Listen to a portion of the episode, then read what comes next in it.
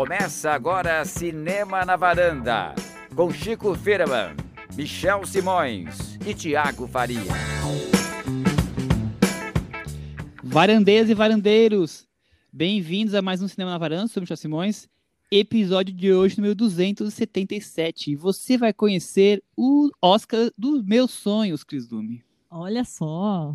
Temos uma chance única de escolher os filmes que serão os nossos indicados ao Oscar, Chico Firma. Explica melhor para os nossos ouvintes. Exatamente, assim. Propus para o pessoal, para os meninos, decidir os nossos indicados ao Oscar. Qual seria o Oscar perfeito para a gente? E aí cada um fez a sua listinha e vamos conhecer ela hoje. Vai ser muito melhor do que a do Oscar, com certeza. Isso eu não tenho a menor dúvida, né, Thiago? E o Chico deu todo o material, né? Estamos falando de uma lista dos que realmente valiam votação, né? Sim, é um desafio do Chico, né? Quase uma gincana pra gente. Eu me senti dentro de um jogo. Aliás, além do Oscar, a gente vai falar sobre um filme que está concorrendo em duas categorias e que para falar sobre ele, Michel, eu tive que beber uma garrafa de vinho, porque não é brincadeira, viu? que bom que você é chique e tomou vinho, porque lá no filme eles tomam outras coisas um pouco mais pesadas, né? E é curioso porque nenhum de nós quatro é, é um grande bebedor, né? Aqui nós, o, forte nosso não é o álcool. Uns bebem um pouco menos, um pouco mais. Mas aqui, né, Chico? Não somos aqueles fãs inveterados, né? É, Michel, você que tá dizendo, tudo bem. Oficialmente eu acho bom ficar essa imagem no ar. É melhor, Enfim, qual o né? nome do filme, Michel? Drunk, mais uma rodada. O filme que vai arrebatando aí muitos prêmios de, de filme internacional, que tem grande chance de ser o vencedor de Oscar do filme internacional, que estreou nos cinemas e ao mesmo tempo também nas plataformas de streaming, aquelas que você tem que alugar, né? Que, que pode, pode comprar o filme. Vamos começar então com esse filme? Dinamarquês? Vamos iniciar nossa viagem hoje, Cris, pela Dinamarca. Então o filme é dirigido pelo Thomas Vinterberg, que é eu, se eu não me engano, nós não falamos dele aqui ainda. É um cineasta, como eu falei, dinamarquês, de 51 anos. Ele é cofundador daquele movimento que ficou famoso nos anos 90, o Dogma 95, que, resumidamente, ele simplificava as filmagens com algumas regras muito rígidas, né? Tinha que ser luz natural, não podia ter cenários. E o, Winterberg, junto com Lars von Trier e outros cineastas, criaram esse movimento que fez bastante barulho no, no início dos anos 90. Inclusive, o primeiro filme do Dogma 95 foi o Festa de Família, que é do Thomas Winterberg, que foi o filme que tornou ele uma carreira internacional fora da Dinamarca. Ele já tinha um filme, feito outros curtas e trabalhos para TV, mas assim, o primeiro longa com sucesso fora foi o Festa de Família, que ganhou o prêmio Cannes. Tiago, qual a sua opinião sobre o cinema do Thomas Winterberg? Esse é o, esqueci de falar que é o 12 filme, acho que os mais famosos, além do Festa de Família, seria o A Caça, né? É, eu acho que é interessante ver a trajetória do Thomas Winterberg. Eu acabei vendo vários filmes da carreira dele, porque a, a, gente acompanha os lançamentos grandes e ele é um diretor que se tornou muito importante na Dinamarca e na Europa, por consequência, né? Como você falou, Michel, ele começou com uma ideia muito provocativa de cinema, que era ele estava integrado a esse movimento do Dogma, junto com Lars von Trier, e apresentava esses filmes que eram que tinham a intenção de mexer com o espectador, de provocar, de mostrar um cinema sem tantos artifícios, mas ao mesmo tempo questionando até essa, essa necessidade de se ligar a um gênero, de se apoiar em tantas firulas para fazer um filme, talvez. E o Festa de Família foi o filme que, que marcou esse início de carreira dele. É um filme muito influente, aliás, uma série que é uma das principais do momento, a série americana Succession. Se você assistir aos episódios de Succession e voltar ao Festa de Família, parece que é uma influência direta. Parece que Festa de Família pariu Succession, no movimento de câmera, na maneira como trata de relações familiares com muito com muita acidez, com muito quase quase de uma maneira sarcástica mesmo, enfim, é muito parecido. Mas aí o Thomas Winterberg saiu desse cinema bem mais provocativo e ele fez uma virada na carreira dele, que eu acho que essa virada aconteceu no filme A Caça mesmo, que foi indicado ao Oscar também de filme estrangeiro, e desde então ele faz um cinema que eu não sei se dá para definir como mais convencional, mas é um cinema mais amplo para um público maior, eu acho, mais mais acessível do que é, do que os filmes que ele fazia antes eu acho que teve que esse filme A Caça marca esse ponto de virada que o Druck consolida totalmente. O Chico, mas ele é um cineasta com uma carreira bem irregular, né? É, enquanto alguns filmes fizeram su bastante sucesso, como esses dois que a gente falou bastante aqui, o Thiago, mas tem outros que, que desagradaram muito, né? Começando pela primeira incursão dele do cinema americano, que foi o Dogma do Amor, que eu gosto de esquecer esse filme, por exemplo. Nossa, o Dogma, Dogma do Amor, eu lembro que quando ele estreou, que foi, acho que foi 2003, estava na minha lista dos piores filmes do ano. Eu ainda fazia nessa época, depois eu comecei a não, não querer me preocupar com coisas tão horríveis. É um filme muito ruim, eu acho. É com o Joaquin, Joaquin Phoenix, né? É isso. É uma doideira. Claire Denis, Claire Denis né? É, o, o, eu, eu sinceramente, assim, tenho uma, uma dificuldade de entender onde eu encaixo o Thomas Vinterberg na, enfim, entre os cineastas que eu gosto, não gosto, desgosto, ignoro e tal. Porque eu já gostei muito do Festa de Família. Quando, quando o, o filme é, estreou, eu, eu vim no cinema e tal, e foi um filme que me marcou, assim, porque é um filme que é feito para isso, né? Para aquele choque. Só que depois, tudo que, que, que, o cinema me ofereceu depois é meio que o contrário do que o Festa de Família é, então eu não sei, faz muitos anos que não vejo o filme, eu não sei, tenho a menor ideia do que eu acharia do filme hoje.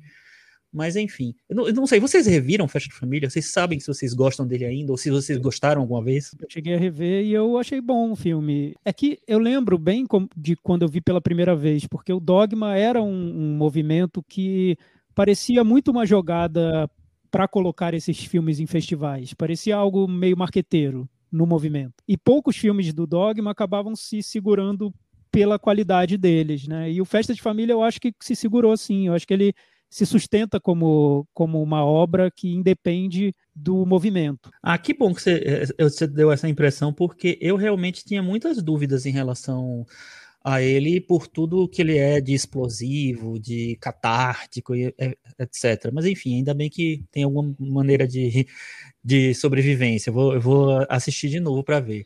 Mas enfim, depois que ele fez o Festa de Família, realmente é isso que o Michel falou. Assim, a carreira é muito irregular. Tem, é, fora o Dog do Amor, tem, a, tem o querido Andy que ficou. Que também, nossa, também acho bem coisa, fraco. Tal. O Submarino, Submarino também. Bola para ele. O filme que, pra, que, que deram bola para ele de novo foi realmente A Caça. E eu concordo com o Thiago, assim, é uma virada na carreira dele, só que assim, é, é engraçado, ele migra para um cinema mais convencional, mas ao mesmo tempo ele vem com toda aquela aura de filme independente que ele, que ele tem, que ele fez no, na, na, primeira parte da carreira dele, e ele vira um diretor independente grande, vamos dizer assim. Então, os filmes dele sempre são recebidos por esse lado, é, é, com, com essa aura de filme independente, só que eles têm é, são mais narrativos, tem mais, é, são mais tradicionais. As temáticas que são tratadas são um pouco mais alternativas, vamos dizer. Então eu acho que tem essa virada realmente assim. O A Caça é um filme que eu também achei interessante na época. É, principalmente porque eu acho, eu acho que esse tema de ser acusado de uma coisa e, e você ter que provar que você não cometeu, é meio fascinante, eu acho. Assim, eu acho que ele consegue trabalhar um pouquinho esse tema, vamos dizer. O A Caça, eu acho que até é um pouco. Ele, ele conseguiu prever essas discussões que a gente tem agora sobre cancelamento, né? É um filme Sim. sobre julgamento precipitado e, uhum. e, como isso pode acabar com a vida de uma pessoa. E o filme é de 2012, né? É. Eu acho que ele acabou sendo pioneiro nessa discussão. Exato. Eu acho, eu acho a Casta um filme muito acertado, né? Além da interpretação incrível do Mads Mikkelsen, que se eu não me engano ganhou ator em Cannes, é, mas também acho que é um filme que, é, por mais que vire para um cinema um pouco mais convencional do Winterberg, diferente do, do que ele vinha fazendo antes, é um, um filme ainda com tema provocativo, como vocês falaram aí do, do tema e daí de como ele trata isso, a, a, o cancelamento, antes do cancelamento se tornar o que é hoje, né?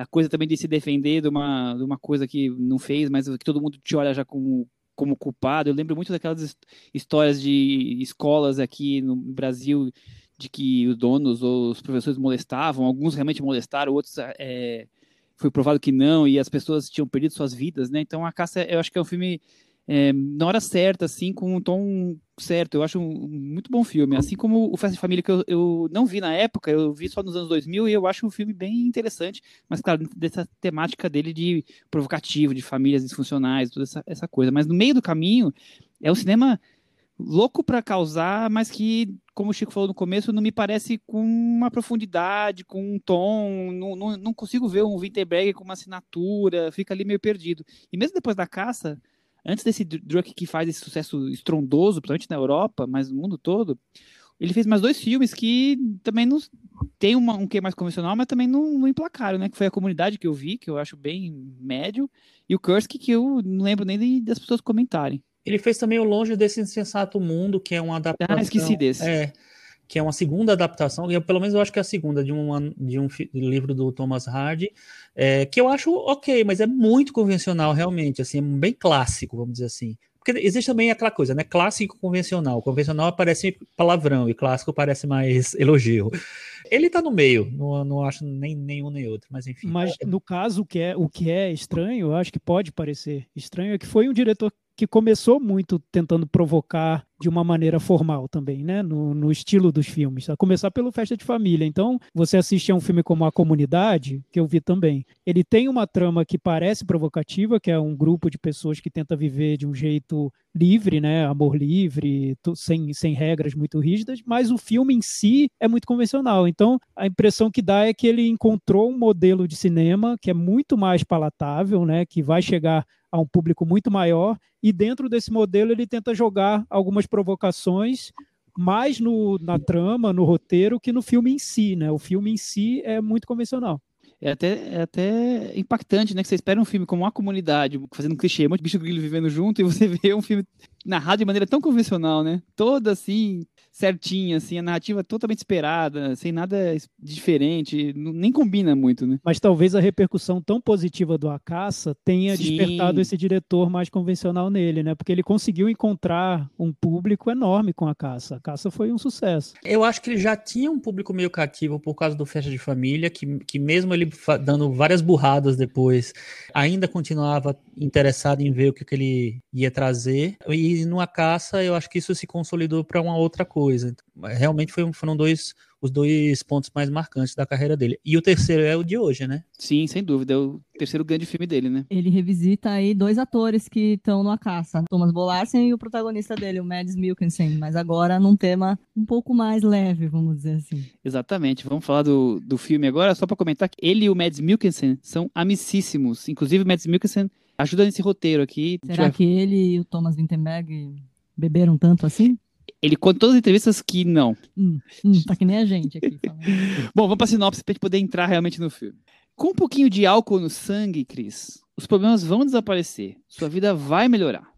Partindo dessa máxima, quatro professores colocam em prática essa ideia bebendo pequenas doses de bebida alcoólica antes de dar as aulas, logo de manhã. Os resultados são positivos, eles vão aumentando as doses. Você já pode imaginar onde isso vai parar, né? Que, pois que, é. O que, que esperar disso, Chico Firma? Pois é, gente. É, antes de falar o que, o que eu achei do filme, é interessante a gente falar do fenômeno que esse filme se tornou, né? Porque é um filme que, segundo o nosso correspondente internacional na Dinamarca, Diego Maia, nosso amigo lá, virou um fenômeno local, é um levou muita gente para o cinema. Recorde de bilheteria. Recorde né? de bilheteria Sim. e tal. Ele concorreu a vários prêmios, ele ganhou os principais prêmios de cinema da Dinamarca. Ele ganhou o European Film Awards de melhor filme, de direção. Acho que o ator também, o Mads Mikkelsen, também ganhou. Então, ele foi um grande sucesso no, no na Europa e aí ele começou essa carreira de favorito a, ao Oscar de filme estrangeiro, né? Se ele não ganhou mais porque o Minari lá estava ganhando prêmios lá nos Estados Unidos. E aí, eu acho muito interessante, porque quando eu assisti ao filme, o filme passou na Mostra de Cinema de São Paulo, ele foi o filme de encerramento da mostra, passou numa sessão em loco, né, com chuva, com tudo, mas também foi liberado depois no último dia para ver no streaming da mostra. Então muita gente assistiu aí e eu acho que nós todos assistimos lá, né? A questão é o seguinte, assim, eu vendo o filme, eu não entendi qual foi, sinceramente, eu não entendi por que esse fenômeno todo. Eu vi, vi algumas coisas interessantes no filme, a ideia é bem interessante, né?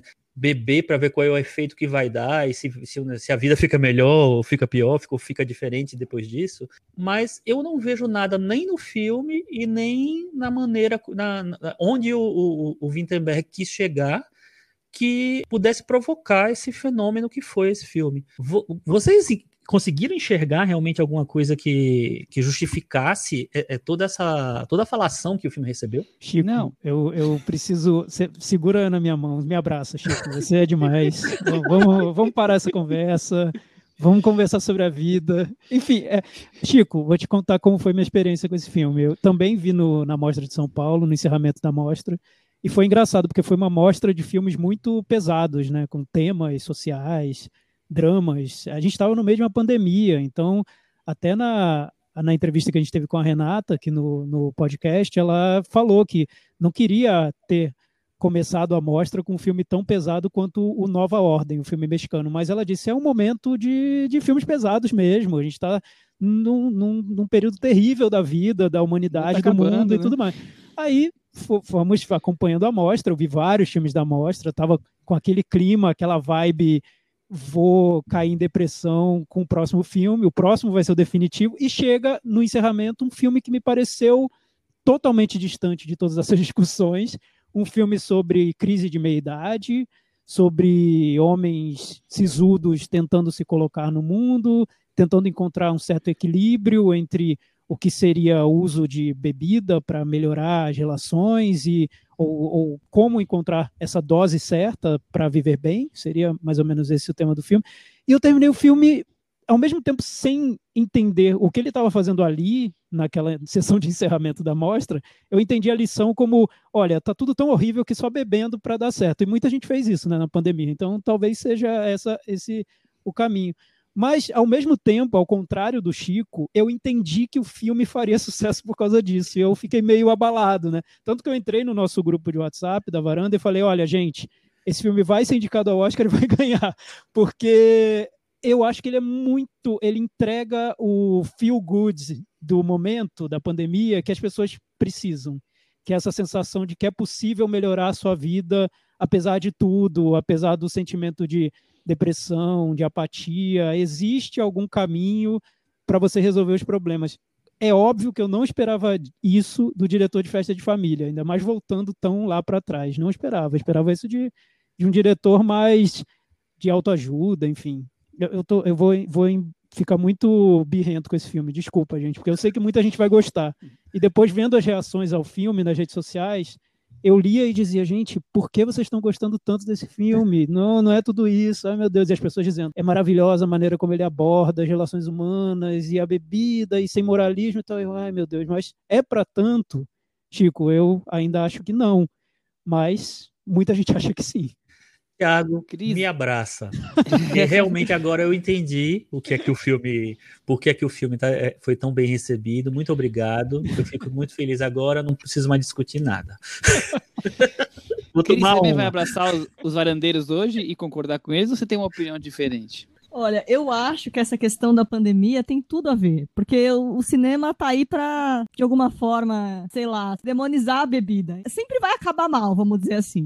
E no filme não, de alguma forma o filme é assim, aquela coisa, vamos concordar que na verdade é legal? Ah, é legal, né? E aí o filme abraça isso de uma forma que vai embora. E acho que a questão, talvez, é dessa expectativa, né? De achar que não é possível que o Thomas Wittenberg veio nessa. É pra gente dar risada mesmo? Será que é isso? Então é um, um pavor, né? Você fala, não, não chegamos aqui para isso. Você tá querendo me dizer que se é para comemorar, vamos beber? Se é para chorar as, as mágoas, vamos beber também, é isso? Então por isso que ele fez esse é filme. É um ódio ao álcool, não, é uma homenagem Mais ou menos, mais ou menos. uma homenagem ao álcool. Mais ou menos, Cris. Não, é porque realmente, no fim das contas, vira uma homenagem, mas no filme inteiro tem um trecho, é que eu não quero dar spoiler, Deus me livre da spoiler desse filme, tanta gente vai ver e vai gostar, mas tem um trecho em que eles, o, o Winterberg mostra as consequências dessa decisão, que até me pareceu, para um filme do Winterberg, me pareceu até um pouco, assim, como assim, é, certinho demais para o Winterberg, ele mostrar as consequências talvez negativas daquela escolha dos personagens, mas tem isso no filme também. É, é porque na conclusão ele amarra de jeito positivo, mas tem esse momento das, do, moralista. do moralista no filme. Muita gente falou que não é moralista. Eu lembrando das cenas, eu revi o filme. Lembrando das cenas, eu, gente, claro que é moralista. Ele mostra que pode dar muito ruim ah, é, essa claro. decisão na vida dos personagens também. Enfim. Eu acho que é, é eu... um filme sobre buscar a dose certa, que não é nem num extremo nem no outro. Olha! É, mas, mas pensa, o, diretor do, o diretor de festa de família fazendo um filme sobre buscar a dose certa que mundo é esse, né? O que, que é pandemia? É o mundo pandem pandêmico, né? Eu acho curioso várias coisas. Falando do filme, falando como ele se coloca nesse cinema 2020, 2021. começando por. É uma comédia dramática, né? E começando também por essa coisa do. Você sempre espera com o filme sobre o alcoolismo que ele vai, de alguma maneira, é, alguns personagens vão se destruindo ao longo da história, vão se desfazendo, e como a gente já deixou aqui, mesmo sem dar todos os spoilers, não é bem isso, por mais que tenha percalços, tenha dificuldades, o Thiago já comentou aqui alguma coisa, que nós vamos evitar mais detalhes, mas assim, não, nem tudo é um, mar de maravilhas, enquanto eles vão, eles vão aumentando a dose de álcool, mas é, não deixa de ser, como a gente falou aqui já, é uma celebração para mim da amizade, do álcool e da vida. Eles estão ali tentando é, equalizar tudo isso. Outra coisa, nós estamos aqui num ano que nós estamos celebrando aí duas diretoras indicadas ao Oscar, provavelmente uma, um filme que vai ser quem vai ganhar vai ser de uma, de uma mulher, né? E outras conquistas de espaço onde não se havia até então, um espaço de a gente chama de minorias, mas é um absurdo falar minorias, né? Por exemplo, homens e mulheres. Quem é minoria, né? Mas era minoria dentro da, da indústria. Mas e nós estamos aqui falando de um filme que está ganhando grande parte dos prêmios, que é um filme tão masculino, né? Sobre quatro homens entediados com seus casamentos naquela crise de que já estão ali por osmose, né?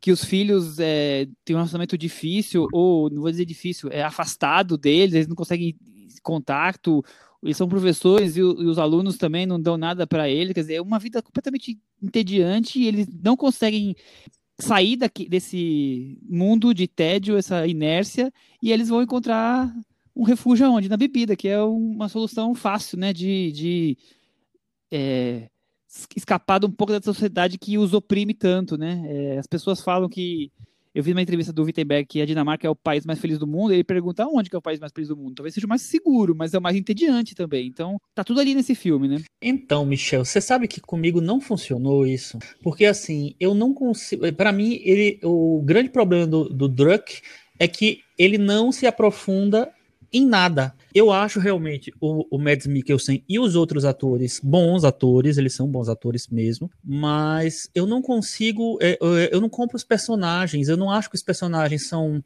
sabe, complexos, que eles são, que tem um, um desenvolvimento que me, me, me anime. E a própria ideia, que eu acho muito promissora, a ideia do primeiro, ah, vamos testar como é que vai ser essa reação de você tomar um, uma pequena dose de álcool por dia no, no seu corpo, na sua vida, a repercussão que isso vai ter. Eu não acho que o Winterberg faz nada com isso. Sinceramente, assim, sabe? Eu acho que ele faz um sistema muito careta, e para um cara que fez festa de família, realmente é, eu acho meio perturbador isso. Eu acho que ele faz um sistema pouco inventivo visualmente, sabe? Ele não consegue criar nada visualmente, assim. Pô, você tá vai trabalhar com gente bêbada, você dá para você criar muita coisa visualmente assim. Eu não acho que ele faz nada. Eu acho que o, o ano todo nós estamos debatendo esses temas e, e, surge um filme que tem temas tão opostos a isso e ele está sendo celebrado. Ok, não tem problema nenhum com relação a isso. Mas é um filme que eu vejo com uma trama até que depois que ele se vende previsível, com um cinema é, super é, tão monótono quanto o, o, a vida deles que só tem algum alívio na, na, nas questões cômicas, então é um cinema tão assim arcaico em alguns, alguns pontos, arcaico talvez seja exagerado, mas assim que que não me traz nada novo, nenhum frescor, e só essa leveza de fazer brincadeira com quem está testando níveis de álcool logo de manhã, eu acho pouco para para esse grau de celebração. Então é um filme que para mim chega no quase sempre assim. Eu quase gosto, eu quase acho legal, mas não me incomoda, mas também não me, me inspira, não me diz nada. É um filme que me. Não vou dizer que é vazio, mas que não me, me preenche em, em quase nada. Thiago. Eu acho que tem um fator aí do filme. Nesse ponto eu, eu, discordo um pouco de você, Michel, porque eu acho que é um filme envolvente, sim. O, o, Thomas Winterberg, eu acho que ele, ele chegou num ponto da carreira dele em que ele consegue dirigir bem uma trama e torná-la envolvente para quem está assistindo. E tem um fator nesse filme que é o fator mais populista desse projeto, que é aquela coisa que quem conhece o Witterberg lá do Festa de Família fala: meu amigo, você se vendeu, porque você não era desses, você não fazia esse tipo de coisa. Que é aquela trama que parece um, um jogo. É, tem, tem, um, tem um termo que, que se usa para isso, chama high concept, que você tem um conceito que é maior que o filme. Então, nesse caso, nos créditos iniciais já aparece. Tem uma teoria real que mostra que se você usar 0,0 miligrama de, de mililitros de álcool, algo assim, no seu corpo, Estudo norueguês. O estudo norueguês que mostra se você usar isso por dia, seu corpo vai chegar a um equilíbrio neuroquímico ideal. Então, ele parte dessa ideia. Os personagens do filme são professores caretões de meia idade. Então, assim, poderia ser um piloto de série, né, da HBO. São professores caretões de meia idade que vão testar essa teoria real de usar álcool, esse pouquinho, para ver o que acontece com a vida deles. Aí eles começam a usar, dão aula, percebem que estão mais felizes. Nossa, que novidade, né? Ainda mais na Europa. Eu fico pensando que é na Europa, Alemanha, que o povo de manhã, 8 da manhã, já está bebendo no, no metrô.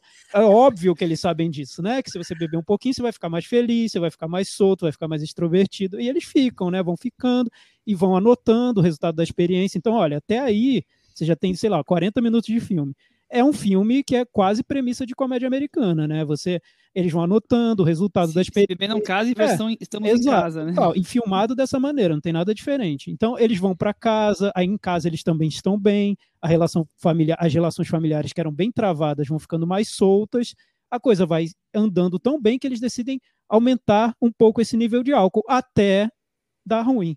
Então assim, é, eu sinceramente assistindo ao filme eu penso talvez esse filme tenha se tornado um sucesso para um público que não era o do Thomas Winterberg. Talvez um outro público, porque eu acho que é muito esquemático para convencer esse público do Thomas Winterberg. E talvez tenha convencido um público enorme que gosta de outras coisas, mas talvez não do Thomas Winterberg. Que eu acho muito simples a estrutura do filme, ainda mais como ele se desenvolve e como ele conclui a trama, que eu não vou contar, mas que é numa catarse, mas que me parece tirada da cartola, assim, para fazer o grande momento ali de cinema.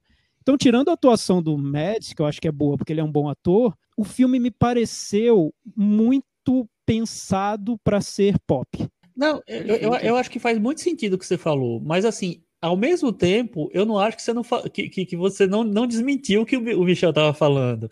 É, é, porque é tipo assim, ele é, é um filme que ele é pensado para fazer pop, ele, ele, ele trabalha com, com vários elementos para ser pop, mas eu e eu, eu tô falando, e eu falo agora como um espectador comum de, de filmes pop que eu gosto, sabe, de filmes convencionais.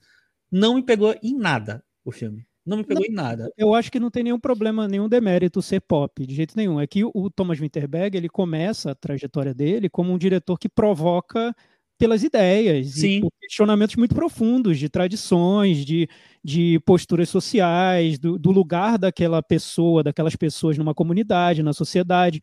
E parece que ele está querendo chegar aí com esse filme também. Só que o filme nunca vai, né? Ele fica nessa premissa muito esquemática que se sustenta numa numa gracinha, né, que é essa história da bebida, e depois num, num desdobrar dramático, que também me parece muito previsível dentro do, dessa trama, e chega num ponto em que o que resta é o que o Michel resumiu, que é um filme que é uma celebração da vida e da amizade.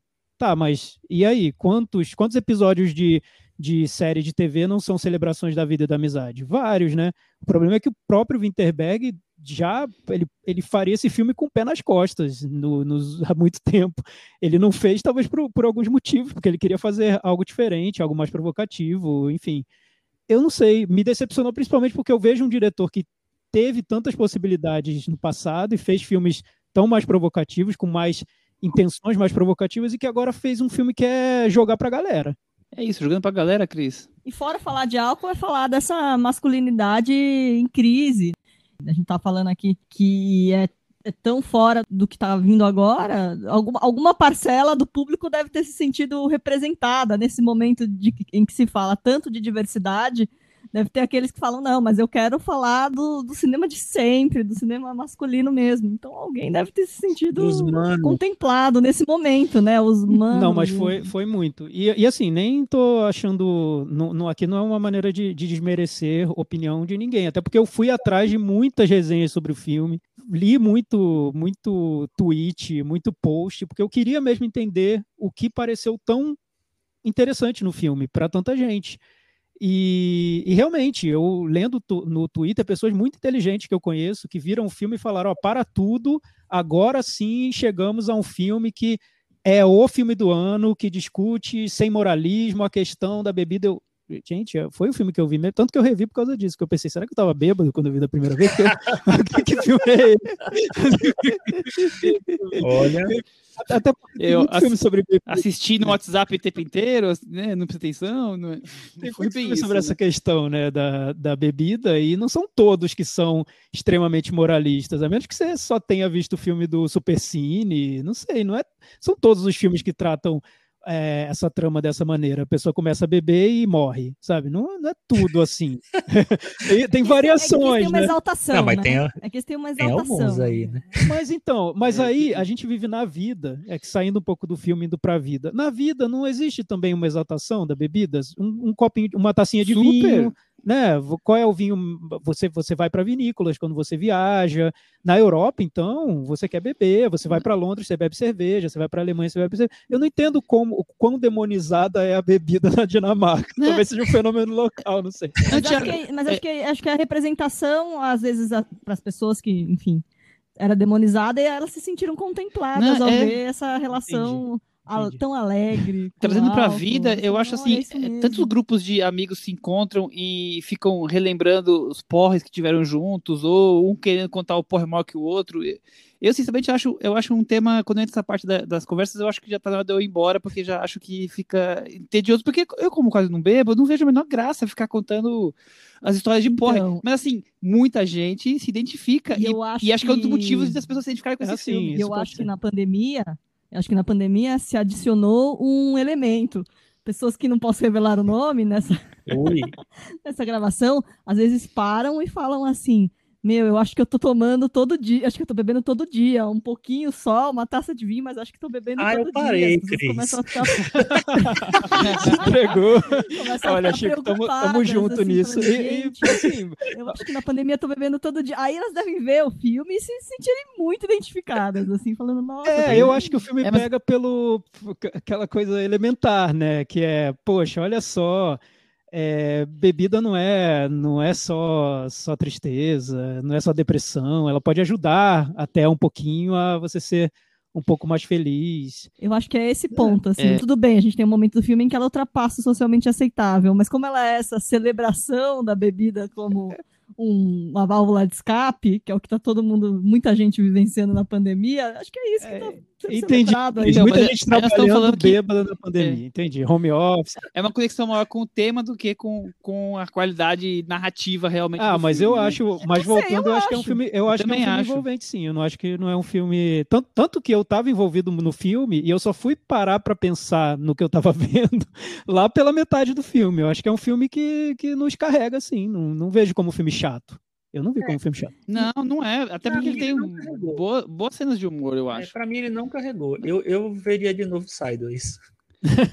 não, então, tem Sideways, e fora que a gente não falou dos filmes do Sang-Soo, né? Eu nem quis trazer essa cartada aqui, mas é que não ficou tão popular, não ficou tão popular. Mas enfim, todos os filmes dele tem gente bebendo, e a bebida ajuda a ter as conversas e tal. Depois tem um momento de catarse que o Thiago falou no final, que é, é, é curioso, né? É, é uma cena divertida, aí chega onde chegou, né? E eu te senti a mesma coisa que o Thiago, de que os personagens, é, o, fato de ser um grupo meio grande, poderia se estender para uma série, na verdade, né? Cada episódio se aprofundando um pouco mais em uma das famílias e tal e talvez ainda um filme. Não, não dá essa ideia, não, senão Não, mas parece, parece a estrutura de um piloto, até certo ponto. O sucesso, do, o sucesso do filme, sendo indicado ao Oscar de direção, não duvido nada que, que venha uma série aí. Ah, Chico, então, uma questão agora que a gente está já na conversa de bêbado. O Thomas Winterberg foi indicado a diretor, né? Por que, que o filme uhum. não foi indicado a melhor filme?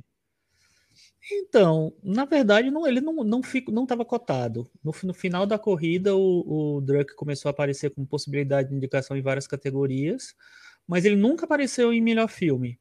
Não sei exatamente dizer porquê, porque é, filme, tem os filmes estrangeiros que sempre estão cotados desde o começo em várias categorias, inclusive melhor filme. Por exemplo, Amor foi indicado a melhor filme, é, Roma foi indicado a melhor filme, claro, era favorito, inclusive.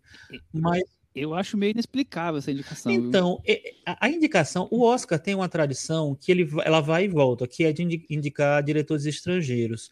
Nos anos 60, era quase regra, todo ano tinha um ou dois diretores estrangeiros. Até o Hiroshi Teshigahara, do A Mulher das Dunas, A Mulher da Areia, foi indicado a melhor diretor. É, então, é, eles têm essa coisa. Como são os diretores que escolhem os diretores, eu acho que eles tentam dar um, um, um quesito mais, vamos dizer assim, artístico, né? Uma, um, dar um tom artístico. É, então. Mas a gente, a gente, acabou de debater aqui que do filme não é tão então, artístico. Mas né? aí é europeu, é forte, né? Para os né? Estados Unidos, que, enfim, eles acham que, que tudo que vem da Europa é um pouco mais sofisticado.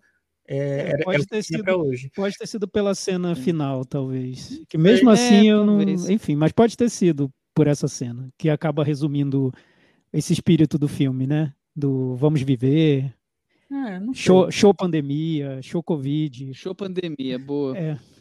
Vamos beber. vamos, vamos pro Metavaranda antes que a gente comece a beber aqui? Vamos. Eu, como falei que para mim o filme fica no quase, eu vou deixar quase ele na varanda, vou dar 5,5. E você, Thiago? Então, não queria ser muito malvado com o filme, porque eu sei que o problema é mais comigo que com o filme, né? Eu tinha uma relação com o Winterberg, que ele quebrou, me traiu, deu uma facada nas minhas costas. Tudo bem, a gente se decepciona com as pessoas. Esse, ele viu Dog no né? Vi, vi, vi Dog no Amor. Vi, eu acho muito pior. Mas todos esses filmes eu achava que tinha uma, uma vontade de fazer alguns, alguma coisa diferente, um cinema mais pulsante, mais criativo, que eu não vejo nesse filme. Mas nessa fase toda dele eu não vejo também. Então eu devia estar preparado para isso. Mas então, é um problema meu com ele. É, vejam Festa de Família junto com esse filme. Talvez isso explique o que eu senti com esse filme. Não sei. Eu vou dar 4,5. E você, Cris? Vou dar 5. Chico? Eu tô com a Cris, vou dar 5. Com essas notas, Druck, mais uma rodada. Bambiou ali, bem alcoolizado. Vou cair da varanda, vou cair pendurada. boa, boa, Michel. A gente só esqueceu de um, de um detalhe. Foi bom ter deixado depois do Meta Varanda, porque é um detalhe meio off filme, né? Não, não, eu acho que não fica espelhado tanto no filme em si, mas que no quarto dia de filmagem, a filha do Winterberg morreu num acidente de carro. E, e, ele fala muito sobre isso nas é. entrevistas, porque a filha dele interpretaria um papel no filme, ela seria a filha do personagem do, do Mikkelsen, e aí foi aquela coisa, ele teve que continuar fazendo o filme, porque já tinha contratos, já a produção já estava iniciada, vivendo esse trauma todo. Então ele diz que o filme teve um, um papel terapêutico para ele também nesse processo. Eu não consigo ver muito isso no filme, talvez tenha sido até um, um bloqueio dele tentar se distanciar um pouco do que ele estava fazendo. É, eu também, depois que eu soube, também fiquei imaginando que ele tentou realmente não colocar isso no filme, né? É, a, a esposa dele também atua no filme, é, eu achei que ele realmente tentou evitar, e acho que ele conseguiu, né? É, se você não, não for atrás, você nem, nem percebe que tem esse, esse drama vivido durante a, as gravações. Não, agora né? eu fiquei imaginando, gente, que coisa. Que puxado, coisa, é, é, bem, bem é, fazer um filme sobre essas condições. Eu até posso aumentar minha nota?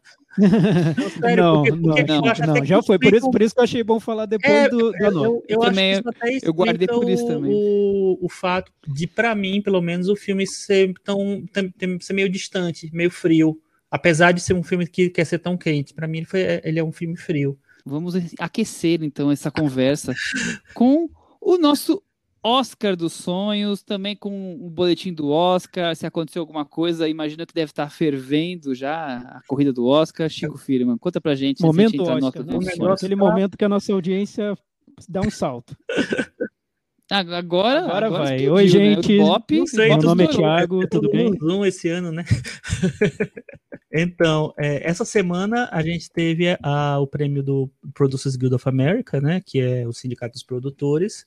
E o filme que ganhou foi o Nomadland, é, confirmando é, o favoritismo e indo meio de encontro ao, ao que geralmente o, o sindicato dos produtores escolhe, que são filmes um pouco mais industriais, é um filme independente. É, não que seja sempre, de vez em quando eles vão pelos independentes mesmo, dependendo do ano, fim da temporada. E no final eles foram com Nomadland, o que reforça muito as chances do filme para o Oscar. É, então ele chega com muito favorito. E o mais interessante, na verdade, não foi nem a premiação do Nomadland, porque isso daí meio que já estava é, era muito possível, né? Então ninguém tava pegou ninguém de surpresa. É, a surpresa mesmo foi a premiação na categoria de documentário, que quem ganhou foi Professor Polvo. E aí chega aquela questão: Professor Polvo ganhou, ele está indicado para o Directors Guild of America também, o sindicato dos diretores, Ele tá indicado ao BAFTA. Será que ele vai ganhar o Oscar? É, eu acho que tem chances, viu, o Chico? O, o Tem, filme claro do povo é o. Druck dos documentários. Da polva, no caso, né? É o filme da libertação Puxado. na pandemia. Saia, descubra o oceano, viva a sua vida, não fique preso a essa vida que te oprime. É sobre isso o filme. Abra seus tentáculos, solte suas? Nossa, o Michel tá incrível hoje. Ô, Michel, mas o seu povo estaria na sua lista de melhores filmes do ano? Se você fosse votar no Oscar? Ah, Eu, eu prefiro aguardar na minha lista vocês descobrirem se o professor Povo estará em todos as, as- os quesitos que nós vamos discutir aqui ou não. Chico, como é que vai ser essa brincadeira aqui? Agora você organiza. O que, que, que nós vamos fazer agora? Que nós vamos falar? Então, é o seguinte. Vamos falar do Oscar dos nossos sonhos agora. Exatamente. É, já faz um bom tempo que eu faço no meu blog a lista por ano dos filmes que são elegíveis e que seriam as minhas indicações caso eu votasse na, na academia. E aí eu não penso em quem está cotado na corrida, e, enfim, eu vou pela. é, Se é elegível, eu, eu posso votar. Então, eu sempre faço essa lista. E aí eu propus para o Cinema na Varanda fazer essa lista nossa. Então, cada um agora vai votar, a gente vai votar nas principais categorias, é, é, apontando quem a gente incluiria, e aí, no final, quem a gente tiraria, né? Da lista do Oscar, o Oscar dos nossos sonhos. E aí, antes de a gente começar o nosso, eu, eu pedi uma, uma ajuda. Na verdade, tive essa ideia agora, então faz pouco tempo que eu pedi, que eu pensei nisso. E eu pedi para o nosso querido Gustavo Camargo dizer quais serão as, seriam as trilhas que ele indicaria para o Oscar dos Sonhos. E aí ele mandou a listinha para mim. Ele indicaria Mank, é, Minari, Wolfwalkers, Emma, Emma Ponto, né, aquele filme, e Jalicato, que eu achei incrível, porque eu acho a trilha maravilhosa. É, Ah, que legal. Legal. então, e ele falou que ele votaria e- em- no final, em- na melhor, no Jalicato. Olha só, é. surpreendente. Eu nem sabia que ele gostava tanto dessa trilha. É. Mas a gente comentou da trilha quando a gente é, falou do filme aqui. Sim, é muito, é marcante a trilha É bem filme. legal, né? Uhum. Mas enfim, então acho que a gente podia começar. Vamos começar pelo, pelo tá. filme, vai? Começa com o Chico. Então, do- é, dos oito indicados ao Oscar, três eu manteria indicados, continuaria indicando. Nomadland, O Som do Silêncio e Mank, são os três que ficariam. E os outros cinco, que são filmes que estavam elegíveis, mas não tiveram indicações, meus seriam First Call, da Kelly Reichardt, Língua Franca, da Isabel Sandoval, que estava elegível, eu já votei, quero nem saber. Martin Eden, do Pietro Marcello, que também estava elegível. Nunca, raramente, às vezes sempre, da Liza Hitman. E o Hate Staten Island, do. Esqueci o nome do, do diretor, o, o Thiago Sante. Ah, eu É o preferi Judd esquecer o filme. Esse filme é muito legal. então, seriam os meus dois. A Cris, eu vi eu assistindo, eu assistindo esse filme e falei assim, por que você tá insistindo em assistir esse filme Não é horrível? horrível, Cris, é muito legal. É um filme sobre um loser. Loser nerd. O que nem o filme de Sanders tem, né? Não, mas eu nem acho ele tão sano assim. Não, eu também não acho, eu só, eu só provoquei. Então a lista do Chico tá aí, com, com filmes, é, mais filmes é, não americanos do que normalmente são indicados, mas essa é a lista do Chico. E você, Cris? Bom, eu não fiz uma lista, mas não- então eu precisaria pensar em quem eu tiraria. Mas para a categoria de melhor filme, eu lembraria do Destacamento Blood, lembraria de O Homem Invisível, Nunca, Raramente, Às vezes, Sempre.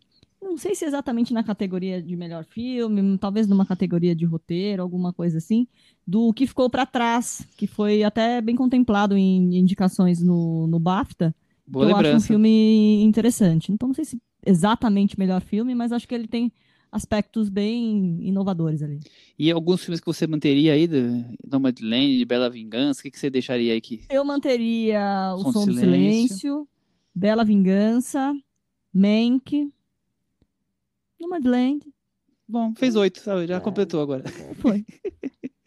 Muito bem, então essa é a lista da Cris, Thiago. E você? Então, para fazer a lista, eu quis não ir tanto para um lado totalmente é, que seria o dos meus filmes fe- preferidos, que estão lá na- nessa lista de elegíveis, porque ficaria muito fora da realidade, né? Então eu tentei dar Mas uma é equilibrada. dos seus sonhos. É, é dos meus sonhos, mas dentro dos limites de, que eu vejo da academia. Então, com uma certa diversidade, com tudo, tu- tudo ali, um mix, um mix. Não, eu não coloquei cinco documentários, tá? Tá tudo bem equilibrado. Então, vamos lá. Eu manteria, do- dos que estão indicados, eu só manteria o Som do Silêncio, porque eu acho que o filme tem uma trajetória que é bem digna. Ele saiu do nada, lá do, do lixo, e subiu e foi pro, pro céu. A gente tem que, a gente tem que valorizar esse tipo de coisa. E eu, e acho que é um bom filme também. Então, o Som do Silêncio eu manteria. Aí fica um pouco diferente. Eu colocaria o, o representante surpresa da América do Sul, Bacurau, porque também teve uma trajetória ali na crítica que foi surpreendente. Então, Bacurau conseguiu um espaço no Oscar, quem diria? Parabéns, Kleber, olha aí. o destacamento Blood, do Spike Lee, que eu acho que foi injustiçado no Oscar. O representante da Netflix, afinal, Netflix tem que ter um filme lá, Netflix com o destacamento Blood. O First Call, que para mim é o, é o meu favorito. Não sei por que não foi indicado também no Oscar, então tá aí, tô fazendo justiça a ele. O representante blockbuster, que seria o Homem Invisível. A, a Cris colocou, também colocaria o Homem Invisível. Achei que era terra. É, não. Poderia. Não foi É, dessa vez. Não foi ter um dessa vez. Blockbuster, eu falei, agora tem blockbuster, Eternos. né? E foi o Homem Invisível. O representante bem indie americano, mas com lado cômico, comédia dramática indie, que é o The 40 Year Old Version, que eu também gosto muito. Para surpreender geral e quebrar parâmetros, paradigmas, um documentário, que tal? Collective, eu colocaria.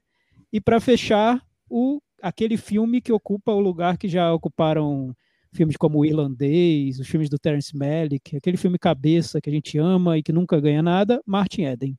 Tá aí uma lista boa, né, gente?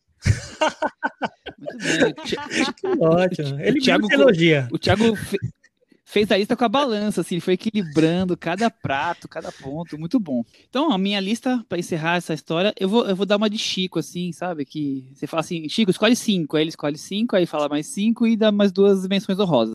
Mas eu vou explicar o porquê. Os filmes que eu manteria entre os indicados a melhor filme seriam o Nomadland e o Meu Pai e o Bela Vingança. Eu traria também o Bacurau, Martin Eden, o filme que acabou sendo esquecido no Oscar, o Nunca Raramente. E completaria, se fosse oito, com o Jalicatu. Mas eu quis destacar também dois filmes para não fazer essa lista de quatro filmes estrangeiros, que a gente sabe que seria impossível, seria o meu sonho do sonho, mas um sonho um pouco mais no pé do chão, eu incluiria o Force Call e o Monk. Se fosse chegar a 10 ou tirasse alguma coisa por ser estrangeiro. E esqueci de colocar também o Romeno Collective para fechar essa lista. Então seria Bacurau, Martin Eden, Collective, Nomadland, Nunca Raramente, Bela Vingança, Meu Pai, Jalicatu, com Force Call e Monk aqui para aumentar os depender da americanos. gente, First Call e Martin Eden estavam indicados ao Oscar de melhor filme. Com, com certeza. É Com toa E a, gente, e a gente dá o resultado, Chico, ou não? Só são os indicados. Não tem ah, resultado. não tem resultado porque eu, não, eu, Ah, eu nem é, notei não, tudo não- aqui, nem, nem, nem conseguiria precisa, medir agora. É que nem no, no, no em RuPaul's Drag Race tem um grande jogo que é o, o, o jogo que eles imitam é, personalidades. E aí no final, e, e esse é o formato de game show. Em é, onde tem duas, duas, duas pessoas convidadas que vão falando as perguntas e eles tentam dar o match. Mas não importa, quem, quem ganha, na verdade, é quem fez a melhor in- interpretação. Então, Perfeito. quem ganhou? Who cares? Não tem problema. Tá certo.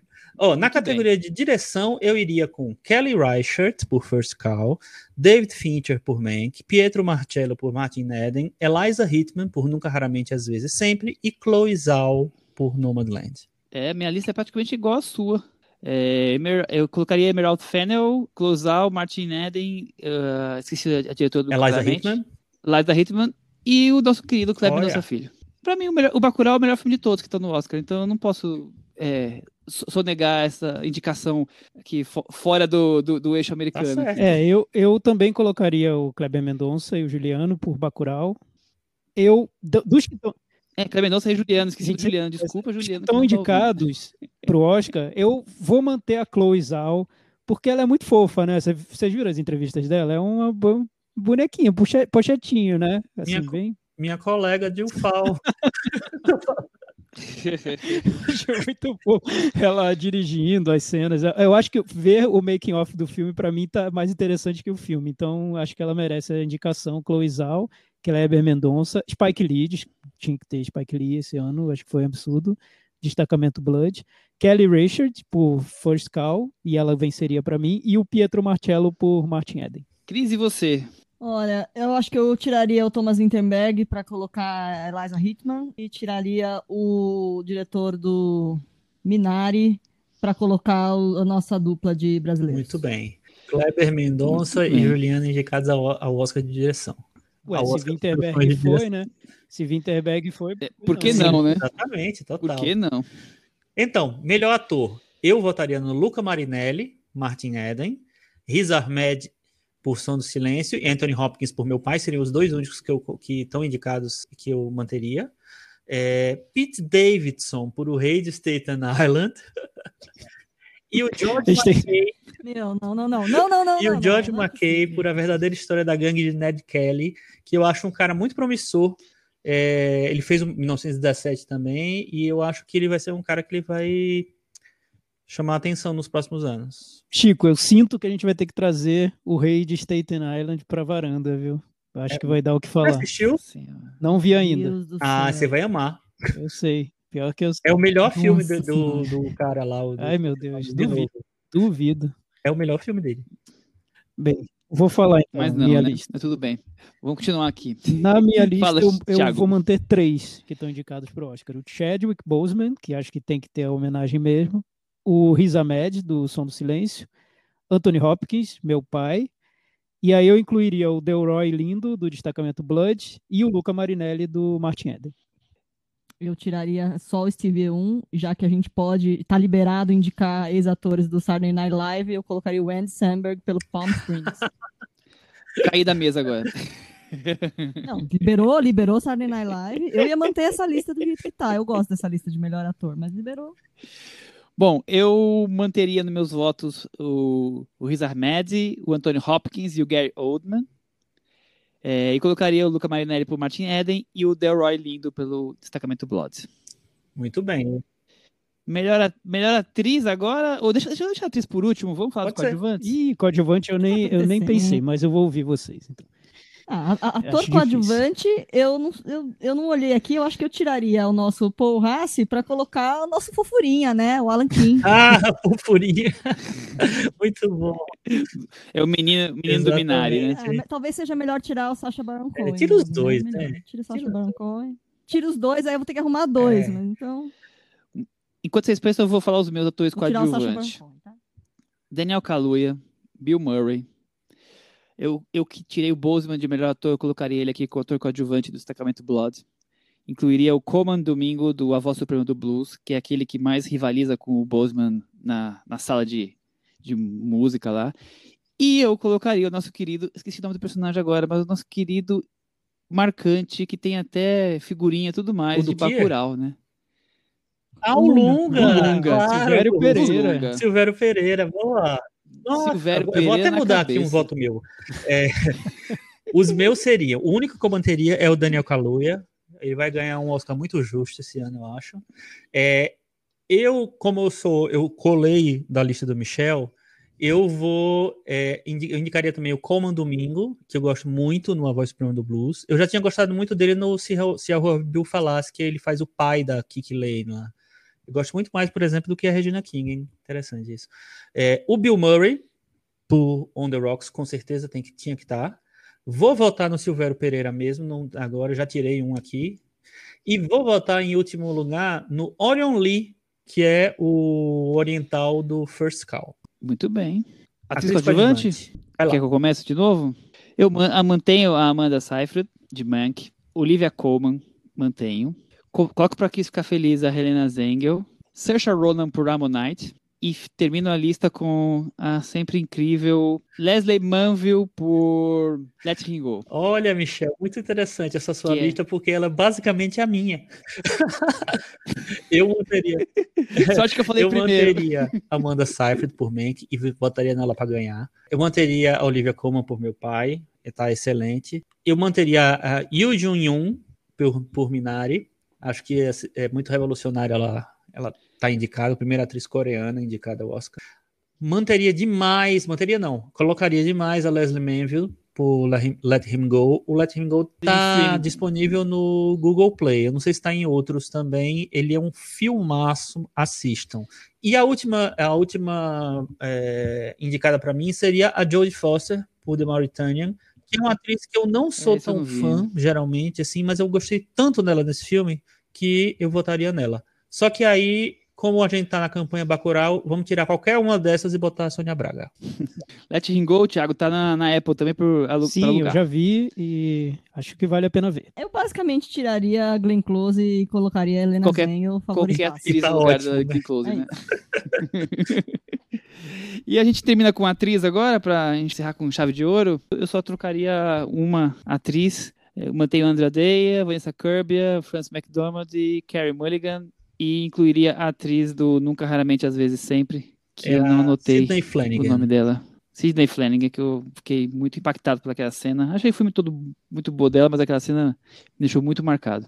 A minha a mesma mudança. A minha eu, eu manteria a Frances McDormand, a Vanessa Kirby e a Viola Davis e colocaria a Elizabeth Moss por O Homem Invisível e a Umi Mosako por His House, o que ficou para trás. Boa lista, Chico. Eu manteria a Andra Day, que acho que o Michel já disse aqui um dia que ela faz tudo no filme, né? O filme é quase é um book, é um book de atuação, ela, né? Ela entrega para os agentes e fala: olha aí uhum. o que eu sei fazer. Vende aí meu trabalho.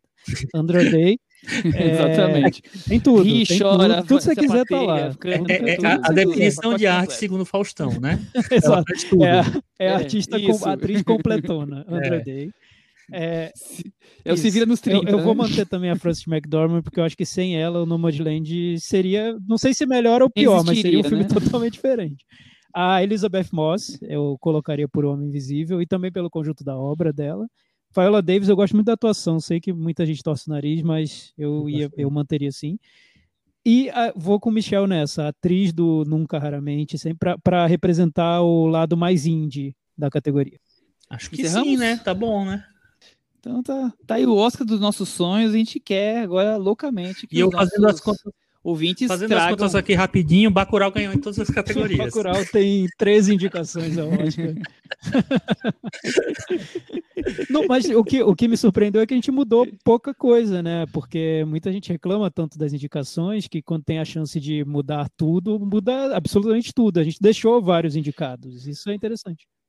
É, concordo, mas é aquela coisa que a gente falou de que um, ano que não tinha tantos filmes assim, né? Eu peguei a lista que o Chico nos, me passou o link da lista dos filmes elegíveis e vi os filmes que eu tinha assistido, separei e depois fui eliminando os filmes que eu não queria ter nenhuma indicação. Hum. Não sobrou tantos assim. Sobrou, aliás, quase metade é, era documentários. É, sobraram muitos documentários para mim.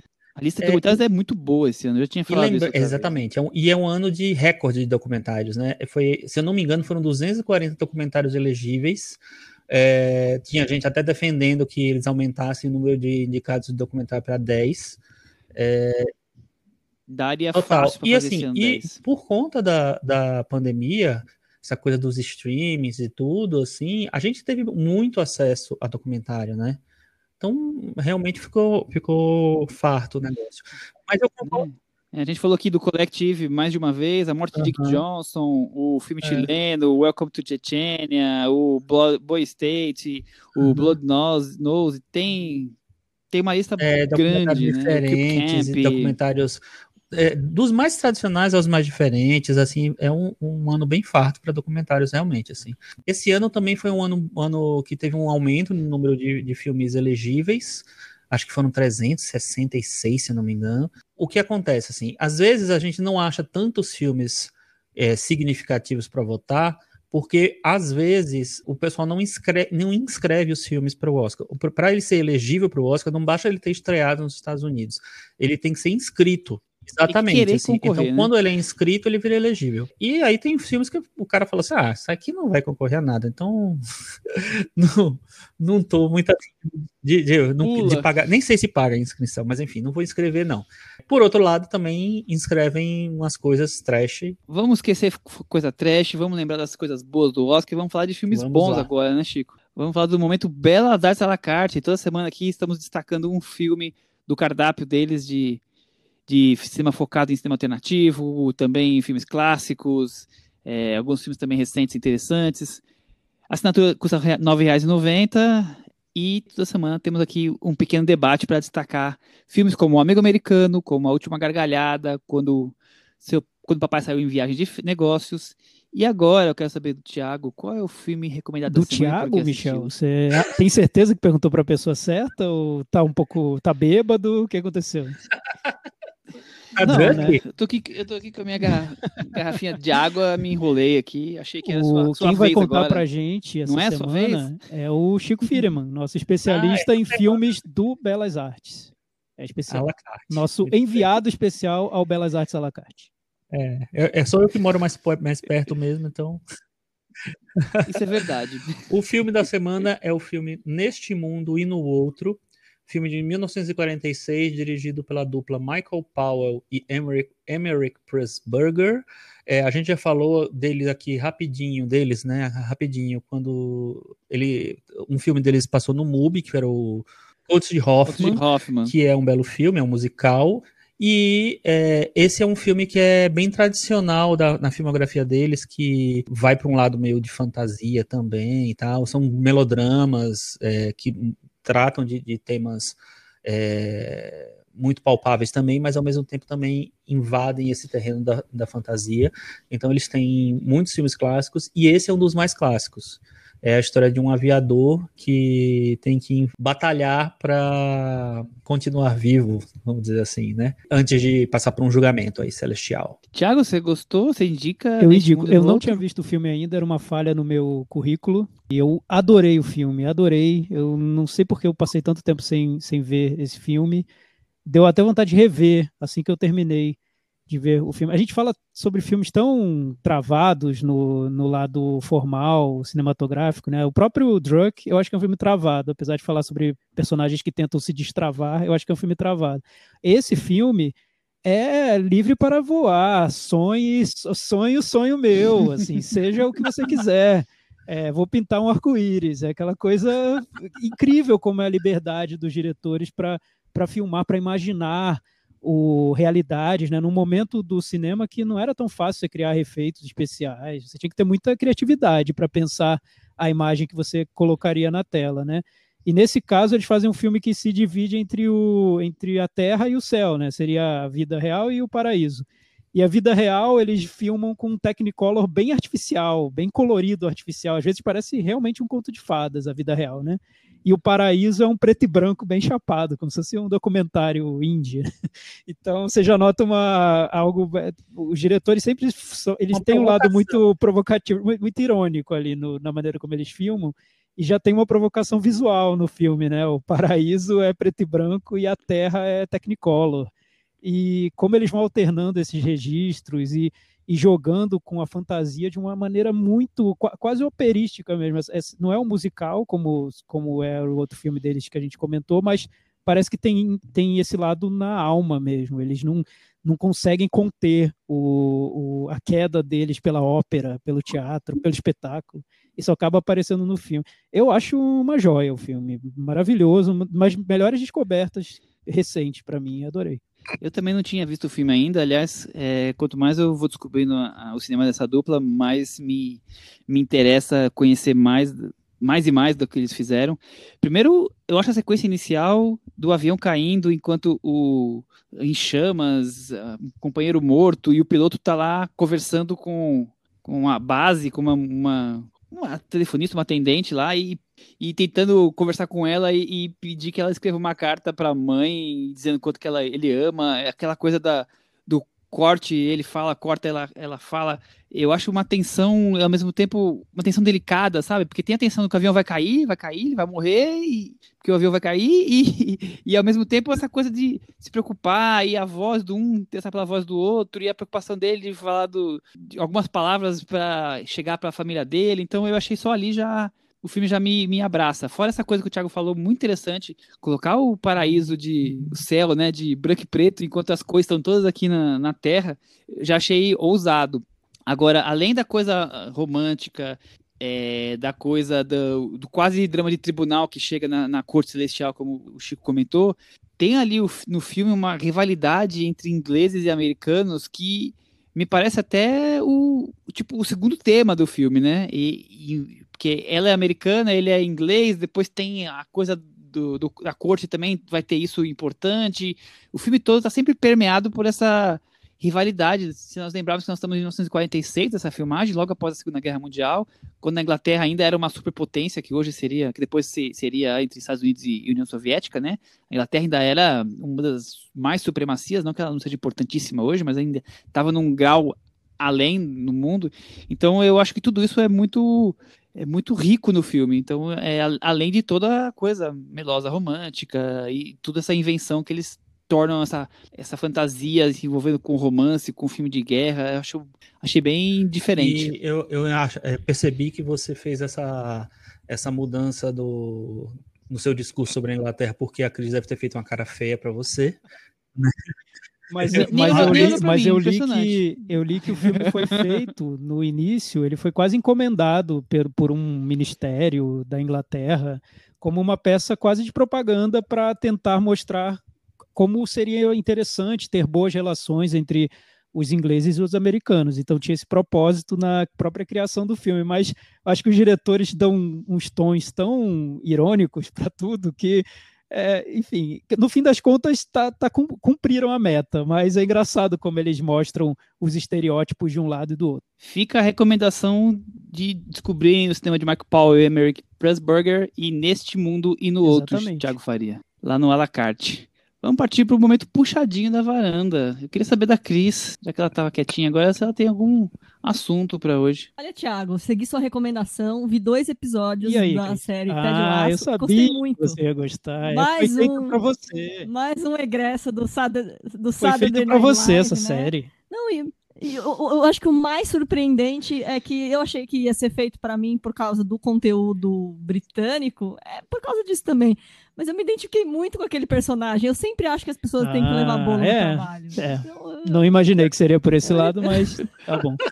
E, e, o Michel viu pelo, pelo futebol, então foi diversão para toda a família. Sim, eu também, eu também me diverti com os primeiros episódios, tô louco pra ver o resto. Não, e aquelas coisas que, que só quem assiste coisas comigo tem essas epifanias. Eu falei, nossa, essa música é do marido da Carrie Mulligan, que é a abertura do Mumford Sons, enfim, tem várias referências muito saborosas. Muito bem, então aí a Cris está reiterando o comentário do Ted Lasso. Que ganhou categoria de melhor roteiro de série, comédia, sindicato roteirista. Boa, Cris. Muito bem. E você, Duas Thiago? indicações, então, rapidinho. Uma delas é um documentário que está na HBO que chama Kill Anon, que é sobre aquela teoria da conspiração que uniu os trumpistas do mundo todo em torno de loucuras totalmente absurdas é, na internet, claro, onde mais, né? E o filme tenta investigar de onde veio, de onde partiu essa teoria da conspiração, quem criou, em quais fóruns do, do, da internet isso se difundiu. E o que é legal do filme é que o, o diretor consegue encontrar os administradores desses fóruns proibidões da internet, onde essa teoria da conspiração se difundiu, e é, um, é uma agonia ver, ver o documentário, porque são pessoas totalmente loucas, são psicopatas, praticamente. Então você passa o, o, documentário inteiro com medo de que eles acabem matando o diretor do filme em algum momento. São pessoas muito cínicas, muito. É, tem, tem essa. Tem uma maneira de ver o mundo que acho que existe uma confusão entre você pregar a liberdade total do que você faz na internet e você ser um psicopata, né? Então, o, esses personagens ficam nessa, nessa corda bamba.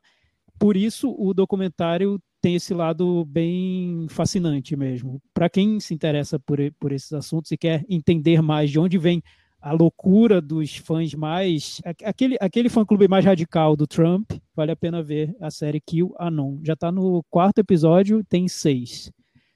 E a outra indicação é totalmente diferente. Uma animação que estreou na Amazon, que chama Invincible, que é uma animação de super-heróis que é Opa. bem diferente do que você vê no Disney Plus. É quase o, o, lado B do Disney Plus, né?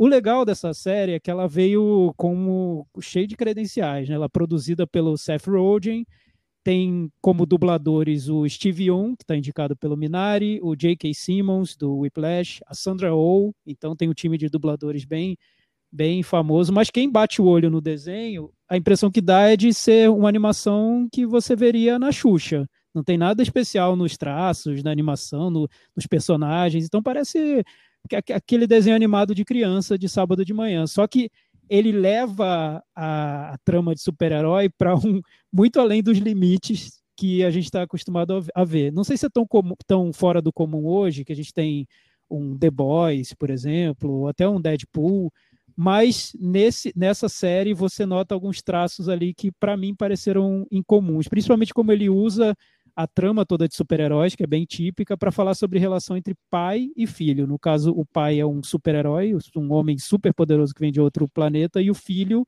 está descobrindo os poderes. Então, nesse ponto, eu acho que fica bem saborosa a série, vale a pena ver. Tá, então, as indicações do Thiago e você. Eu vou Chico. indicar uns filminhos que eu descobri aqui no, nos streamings que eu achei bem interessantes. Tem um filme chamado Pequenos Monstros, que está no Telecine Play, que é uma comédia de zumbi, que também é meio que um filme infantil, que eu achei muito saborosa. É um filme australiano que tem a Lupita Nyong'o. Eu não tava botando muita fé nele, eu assisti meio do nada, assim, uma madrugada aí perdido, e achei uma delícia o filme. Achei que tem umas sacadas muito legais. A, a maneira. A, a, Lupita faz uma professora de uma, é, de uma turma de crianças novas, de 4, de 4 5 anos, e eles vão para um acampamento. Acampamento não, eles vão para um, uma viagem da escola. E nessa viagem, o lugar onde eles estão são, enfim, é atacado por zumbis. E aí vem uma, sei lá, um, um, humor muito. que ao mesmo tempo é ácido e irônico. Tem um personagem, inclusive, que é desbocado, fala um monte de palavrão e tal. Ao mesmo tempo em que tem várias, é, várias maneiras que, que o diretor encontra de casar isso com a, a lógica das crianças. Então é um filme que me surpreendeu, achei bem divertido, bem legal, bem, bem fofinho.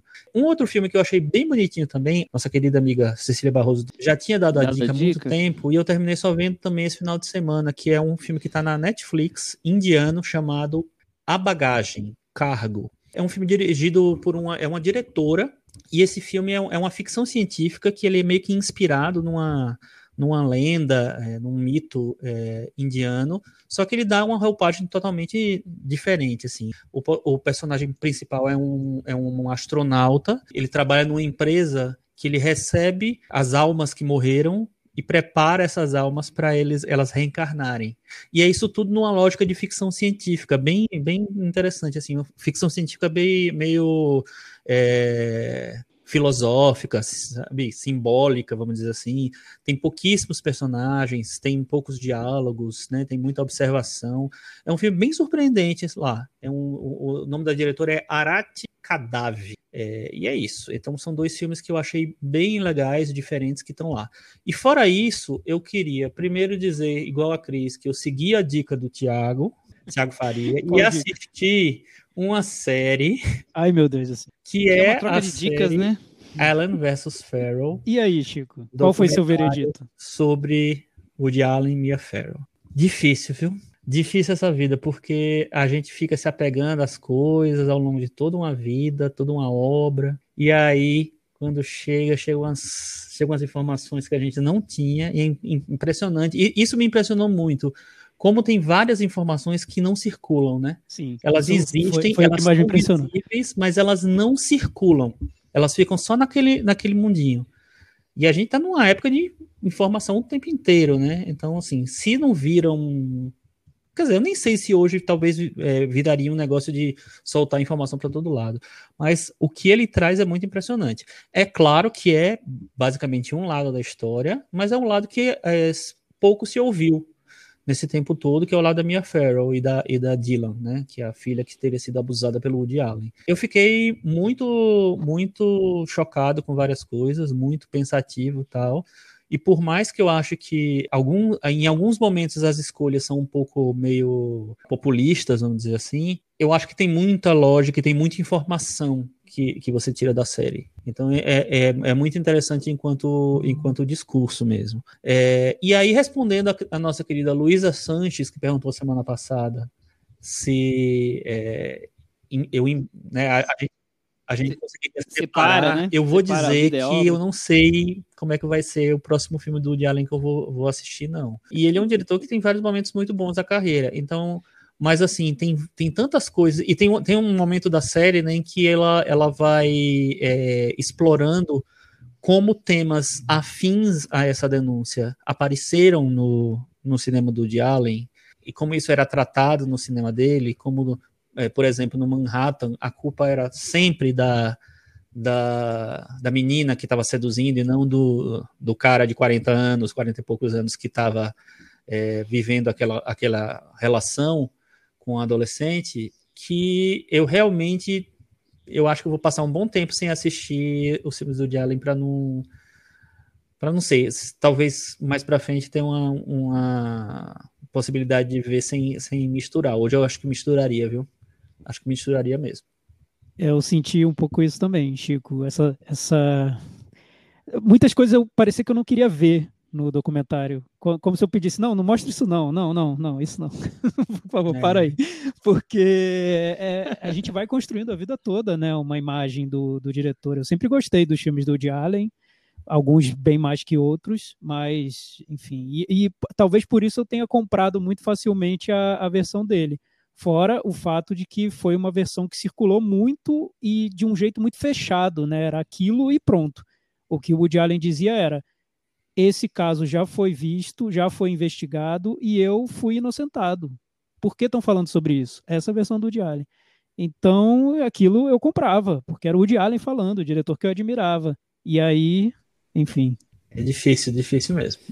E você, Michel, o que é que você traz pra gente? Eu vou encerrar com um, um cinema um pouco mais é, antigo para dar uma mudada aqui, porque a, a maioria dos filmes aqui que a gente falou agora foram mais recentes, né? Eu descobri um, um filme que eu nunca tinha ouvido falar, só anotado assim, sem querer nas minhas anotações, que ganhou o Leão de Ouro em 1963 lá em Veneza, que é As Mãos sobre a Cidade do Francesco Rossi. Está disponível no Prime Video. E eu achei um baita filme, é filme sobre política, sobre corrupção na política, coisa mais comum na face da Terra, né? Ainda mais aqui de onde falamos. Mas eu achei o filme bem legal, bem é, interessante, que vale a pena ser visto para quem gosta de, desse tipo de filmes com esses meandros corruptos, políticos, conchavos e tudo Michel, eu mais. também recomendo esse filme. Eu, eu assisti também já não faz muito tempo. Eu tenho ele num DVD que a Versátil lançou com, só com filmes do. Uma caixinha, né? Só com filmes do Francisco Rossi. E esse filme é bem forte. É um diretor muito, bem legal, assim, tem muita coisa boa para conhecer. E vamos então encerrar com aquele momento, né?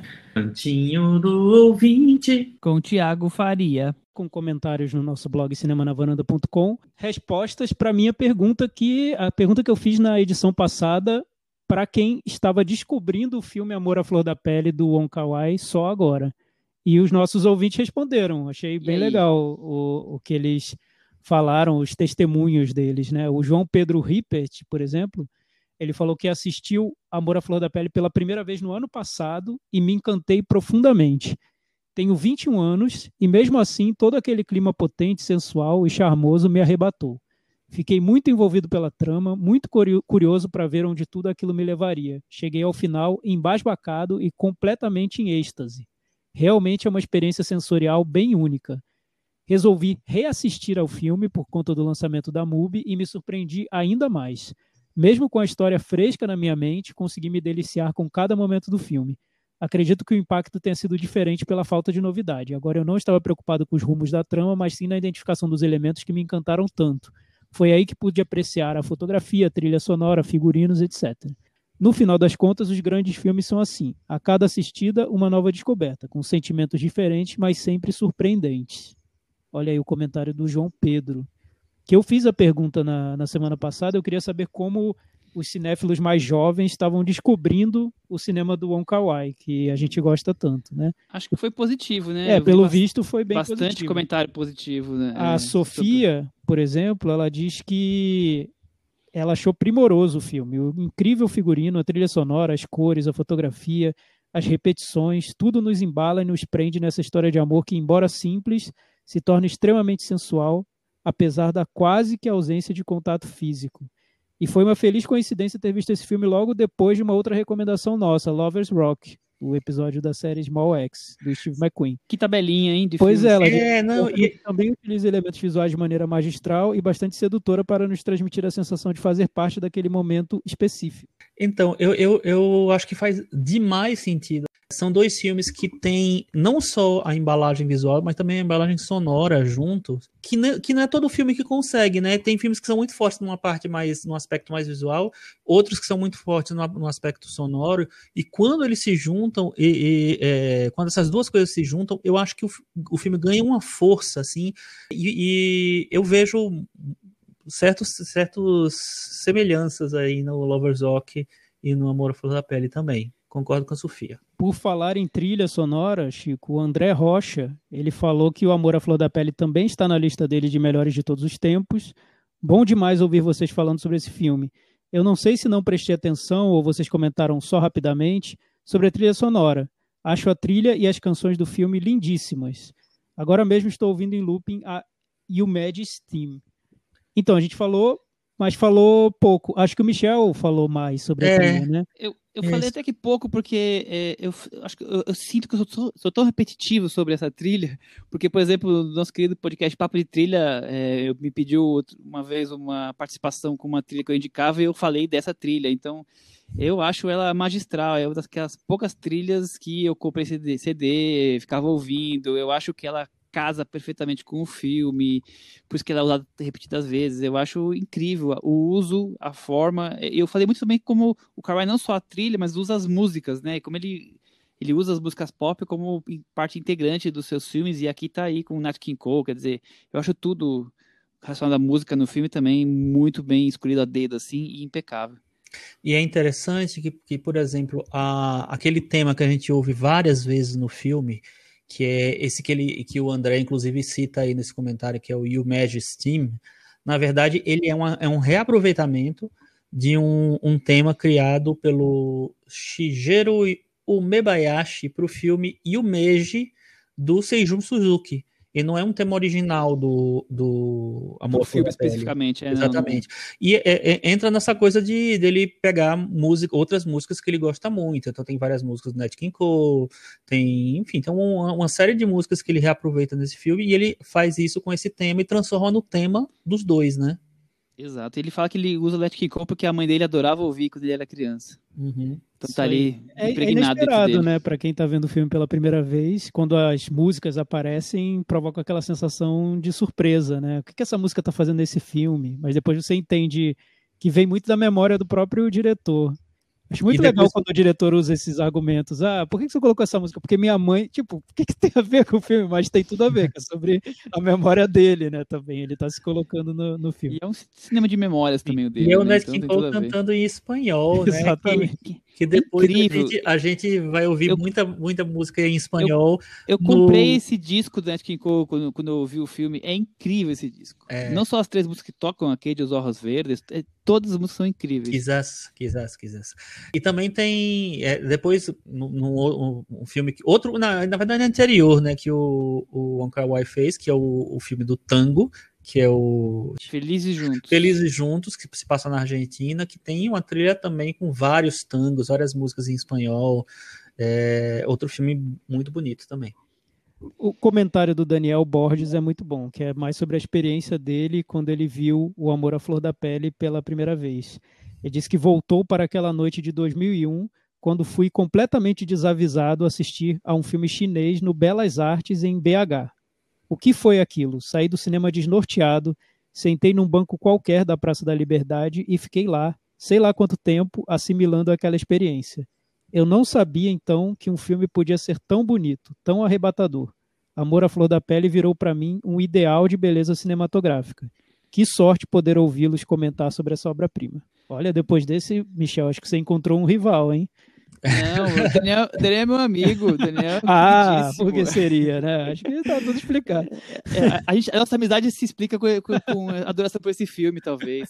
Um Nossa. abraço pro Daniel e, e, Daniel, tamo junto, viu? As sensações foram parecidas. É, Mas eu vi um pouco depois, tá? Não vi em 2001. É, é, é muito impressionante, realmente, assim. É um filme que deixa você no- em êxtase. Eu toda vez que eu assisto, eu fico assim. Eu também, fico. Meio que parece que não tô pisando no chão, sabe? Tô andando um pouquinho assim. Nas nuvens, assim, um pouco. E eu acho que para quem ama cinema, é assim, é, é, interessante, né? Porque é um filme que ele usa tantos elementos cinematográficos e tão bem, e tem uma história que, que é, é, é pequena, mas ele tem uma fluidez tão grande, tem dois atores adoráveis no filme, assim.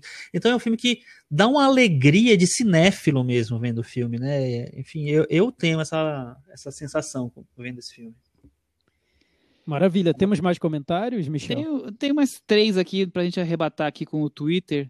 A, um, arroba Mariane, Marianina, com J no, no, no Nina, escreveu o seguinte: Cinema na Varanda fez podcast sobre amor à flor da pele. Ai, mamãe, segura o choro. que legal. o nosso querido amigo Marlon escreveu que não tem nem roupa para ouvir o episódio. É, Espero que caso... ele tenha se vestido, se vestido adequadamente. Não, nesse caso tem que ter roupa, sim. Faz parte da experiência, né? Exatamente. Não dá para ir todo, ter... todo mulambento. Várias roupas, ouvir. inclusive, é, né? várias Inclusive, roupas espero que ele tenha comprado para Josi um vestido do mesmo estilo da Exatamente. para ouvir com ele. Cada 15 minutos de episódio tem que trocar a roupa. Manda foto. 15 segundos. Exatamente. E, e para terminar, tem um comentário duplo do Diego Rodrigues.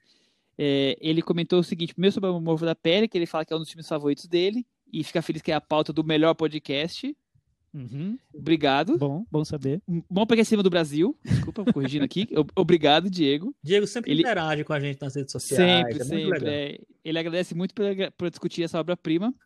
E logo depois, ele, pra gente mudar de assunto, falar só do filme do Carwai, ele fala que, que assist... começou a assistir o, o Professor Polvo.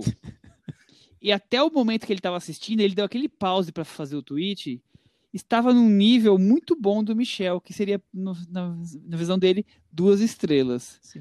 Diego, vai cair, tá? Você continuou, você vai ver que caiu essas duas estrelas aí, que vai ser menos. Michel, eu acho que, eu acho que nós temos um Enola Holmes de 2021 e o nome dela é Professor Polvo. Nossa, puxado, gente. espera, espera só as pessoas começarem a assistir. Você vai ver o ódio direcionado ao podcast. Espere ele ganhar o Oscar e, e, e, e tranca as janelas para as pedradas vão vir. É eu, isso. Nem, eu nem gosto tanto do time que está indicado, mas assim, premia o time, por favor, gente. Não, então, é, é, essa, é isso, né, Chico? Exatamente isso. Você tem um universo ali de filmes que estão bem alinhados ao, aos temas que estão em alta no momento, e o vencedor vai ser o professor Polvo, né? Isso me lembra a disputa ter... de uma certa uma disputa de filme estrangeiro aí, mas enfim, não quero entrar de novo nessa polêmica. Ah, não, aí, aí. entra aí, ué. Não, então, no é filme estrangeiro gente... também, tem vários filmes bem. Ah, tem mais um, um discurso mais ano. forte é. e o favorito é o Drunk. É, isso é verdade. Então é isso, espero que tenham gostado. Aqui tem um último recadinho. Eu tenho um último recadinho que o Chico já passou por lá. É, essa semana é a minha vez. Estou lá no Petra Belas Artes Digital, discutindo o universo dos podcasts com vários convidados especiais, entre eles Gustavo Camargo de Papo de Trilha. Então tem vocês dois e mais grande elenco discutindo grande elenco, o mundo dos podcasts. Sofia e a Roberta do podcast Sintom. Ah, ah legal. A, a, só aproveitando que a Cris falou do Papo de Trilha, é, o Papo de Trilha tem um, tem um episódio muito legal sobre é, as canções esnobadas ao Oscar. Vale muito a pena assistir. É, vão ser três episódios. Esse foi o primeiro, depois vai ter um segundo que é o, o Maurício. O segundo já entrou hoje. Ah, já então entrou eu hoje, não vi ainda.